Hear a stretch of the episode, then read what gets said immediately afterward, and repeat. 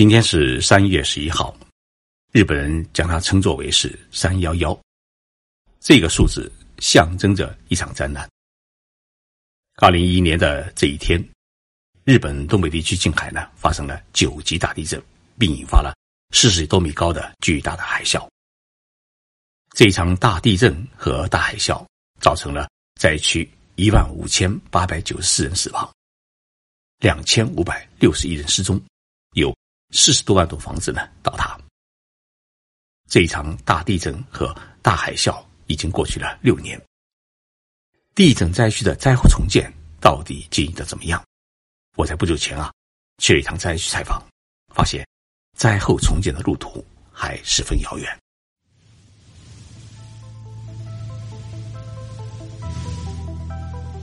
任你波涛汹涌，我自静静到来。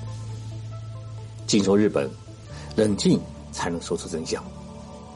我是徐宁波，在东京给各位讲述日本故事。二零一一年三月十一号，我在北京采访两会。地震发生的当天的晚上，我就被中央电视台和第一财经日报呢叫到了直播台来介绍日本的灾情。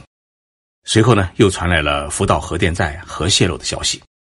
两会结束后，我匆匆赶往日本。国航的客机上面只有三名乘客，空姐对我说：“啊，人家都纷纷逃离日本，你为何还要飞过去？”我对他说：“因为日本有我的员工，那里有我的工作。”我是在地震和海啸发生后一个星期进到了灾区。由于新干线路基受损，所以新干线呢是不通的。我从东京呢是搭乘了日本航空公司的救灾物资运输飞机飞到了。岩手县的花卷机场，再从花卷市开车前往受灾最为严重的城市之一的陆前高田市。从花卷市开车到陆前高田市需要两个多小时。当我开车翻过一个丘陵地带，进入到陆前高田市时，发现灾区啊，真是一座地狱，到处是倒塌的房子，还有被海啸撕裂的汽车。街道两边呢，到处是废墟垃圾，空气当中弥漫着一种海腥的臭味。在海啸袭击过的街区的泥沙中，我看到了一只伸出的手，五指紧握着。我默默地鞠躬，眼泪忍不住流了下来。陆前高田市原来是一座很美丽的港湾小城，一瞬间呢，三分之二的街道和住宅呢，被巨大的海啸卷走。只剩下成堆的废墟。当我走进这一个变成废墟的小城时，我很担心，就在脚下的泥沙当中，或许还掩埋着许多美丽的生命。其实，当海啸来袭时，生与死就是在一条海啸的侵袭线上。住在高处的安然无恙，甚至房屋都没有一点的损伤。但是，住在港区中心街道的人，大多成了。冤死的魂。一位名叫铃木的中年男子对我说：“七十多年前，这里也发生过大海啸，死了好多人。我父亲去世前给我一个忠告：宁可多走几步路，也一定要把房子建在高处。在这次大地震当中，铃木家的房子是安然无恙，成了许多灾民的天堂。六年过去，日本灾区的灾后重建到底进行的怎么样？”不久前呢，我重新踏上了路前高田市，发现这座城市还没有恢复以前的繁华，整个城区还是空空荡荡的一片，像一片寒冬的大草原。岩手县灾后重建住宅建设委员会的委员长木村清次先生告诉我，整个灾区目前道路和铁路交通呢已经获得了重建，但是。遭遇海啸袭击的城区的填土增高工程，目前还只完成了百分之七十左右，还有三万多人呢住在临时的安置房里，没有办法搬到新居。与中国四川汶川大地震的灾后重建相比，日本的灾后重建的速度实在是慢得惊人。中国用了两年的时间完成的灾后重建工程，日本为什么过去六年还无法完成呢？木村委员长告诉我，灾区的灾后重建首先遇到的一个大难题，就是灾区的地基的增高问题。像陆前高田市，它滨海地区呢，原先有一条三米高的海塘，那么这条海塘呢，阻挡了海潮的袭击，保护了城区的安全。但是，当海啸来袭时，海啸的高度达到了十八米，结果海啸是轻易的越过了海塘，直接袭击了城区。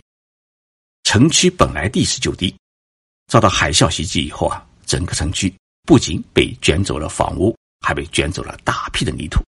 使得整个城市的地基整体下沉了一米多。那么灾后重建时遇到的一个难题就是，是不是在下沉的地基上是重新建成，还是填高整个城区的地基来再建新城？如果在下沉的地基上面重新建成，虽然呢建设速度会很快，但是在下次地震海啸来袭时，陆前高田市。还会遭遇同样的灾难。如果将整个城区的地基填高的话，不仅需要大批的泥石，还需要时间。那么，到底选择哪一种方案？讨论时间就花费了一年多。为什么呢？因为日本的土地它是私有制的。最后，经过当地政府与居民的反复协商，达成了填高城区地基的决定。那么，填高多少米？才能有效防止海啸的袭击呢？最后确定的方案是填高四米，一米呢来填补海啸袭击造成的地基下沉的损失，其余三米呢来抬升一层楼的高度。根据这一次遭受海啸袭击的受损情况，抬升三米呢可以避免一半的低层住宅免遭海啸袭击。填高城区地基的方案是决定了。但是新的问题呢又出现了，填城的泥石从哪里去搬？我们的简单想法就是看山采石，但是呢，日本的土地呢它是私有制，除了一部分山是国有之外，大部分的山都是名花有主。如何说服城区附近的山的地主们来出售这些祖传的山头，让政府开采来填高城区的地基，也是。日本灾后重建的一大课题，尤其是有些山啊，往往有好几个地主，有的愿意出售来造福乡亲，有的认为呢，丢掉祖辈传下的土地是一种罪孽，所以做说服工作也花费了不少的时间。陆前高田市总人口是八万人左右，遭灾后啊，死亡了三千多人，一部分灾民呢是搬离了灾区，产业也遭受了毁灭性的打击，因此在灾后十年当中。市政府的财税收入是负增长，根本没有多余的钱呢来从事大规模的城市建设工作。因此，填高城区地基的建设资金，它必须仰仗于中央政府的援助。到目前为止，陆前高田市的填高工程只完成了百分之六十，整个城区填高四米的计划至少还需要两年时间才能完成。对于陆前高田市来说啊。即使完成了城区填高的浩大工程，接下来呢还有一个很头疼的问题。由于市政府被海啸冲毁，所有的土地登记资料呢已经丢失。比如说渡边家和铃木家的地基，它已经是无法分清。因此呢，如何界别和分配居民原有的土地所有权，并对整个城市的重建以及今后的防灾工作做出最有效、最合理的规划？也不是一件轻松的活儿，所以灾后重建对于日本政府来说，面临的困难和压力，可能要比中国政府来的大。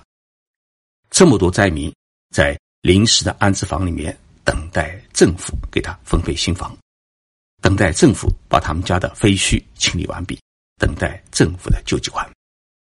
日本灾民呢有一个很充分的理由，我们是纳税人，所以呢。政府必须管我们。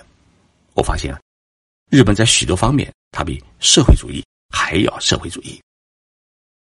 日本政府是一直很羡慕中国汶川大地震灾后重建的一大做法，就是省市对口支援。木村委员长在和我谈到这个问题时，他一直夸中国政府的政策和政治体制呢，真的很灵活。汶川大地震发生以后。中国沿海各省市呢，展开了对灾区市县的对口大资源。这种资源后来形成一种竞争，使得灾区的新城啊一个比一个建得漂亮。但是日本这样做不到，因为日本每一个地方城市的财政都是属于自治，而且财政本身也很紧张。即使县知事相当于省长或者市长呢，对这份对口资源他有想法或者有这份心愿的话，到了议会就不一定过得了关，市民们也会反对。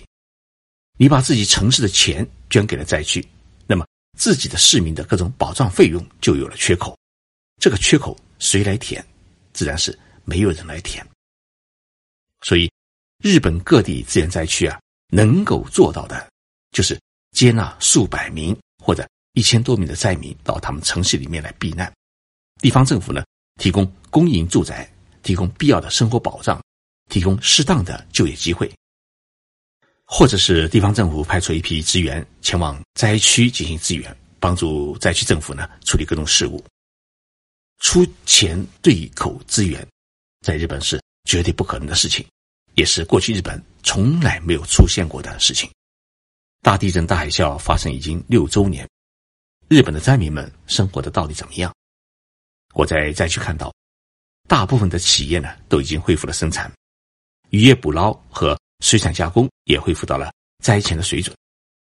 在一些地势较高的山坡上面，在政府的补助之下，新建的居民住宅已经形成了规模，比如像著名的渔港城市宫城县七仙昭市港口附近的。商业街呢已经建立起来，当地居民的生活呢显得十分的平静。只是一大批被海啸冲刷的土地城区，还有待于填高和平整。七县昭市市长建议元茂先生呢接受了我的采访，他说：“日本的灾后重建，重要的不是把城市重新建立起来，而是要考虑到几十年、几百年之后。”假如再次遭遇大地震、大海啸时，新建的城市能否抵御这场灾难？所以，城市共用的配置、救灾体系的重建，都是需要我们去认真考虑和仔细研究的课题。在采访中，灾区的民众啊，都说自己是幸运的，首先是幸运自己能够活下来，还幸运自己依然能够生活在自己的故乡。因为像在福岛县，由于福岛第一核电站遭受了严重的核泄漏，周围二十公里的土地呢已经被宣布为无人区。虽然新的核辐射没有产生，福岛市新干线车站前的核辐射检测仪，它显示的数据呢还是是零点一零微西弗，恢复到了核泄漏之前的安全的水准。但是呢，核电站内部还有较高的核辐射。遭受污染的地下水还在发生一定程度的泄漏，尤其是要把炉底熔穿的原子炉安全撤走，至少还需要三十年的时间。福岛核泄漏始终是日本人心中的一个阴影，尤其是二十公里范围内的无人区，原住民们背井离乡，永远难以再回到自己的故土，也没有机会再给自己的亲的坟墓去烧一香。他们心中的那种痛啊，并不是经济补偿可以平息。日本灾后重建的路依然十分漫长。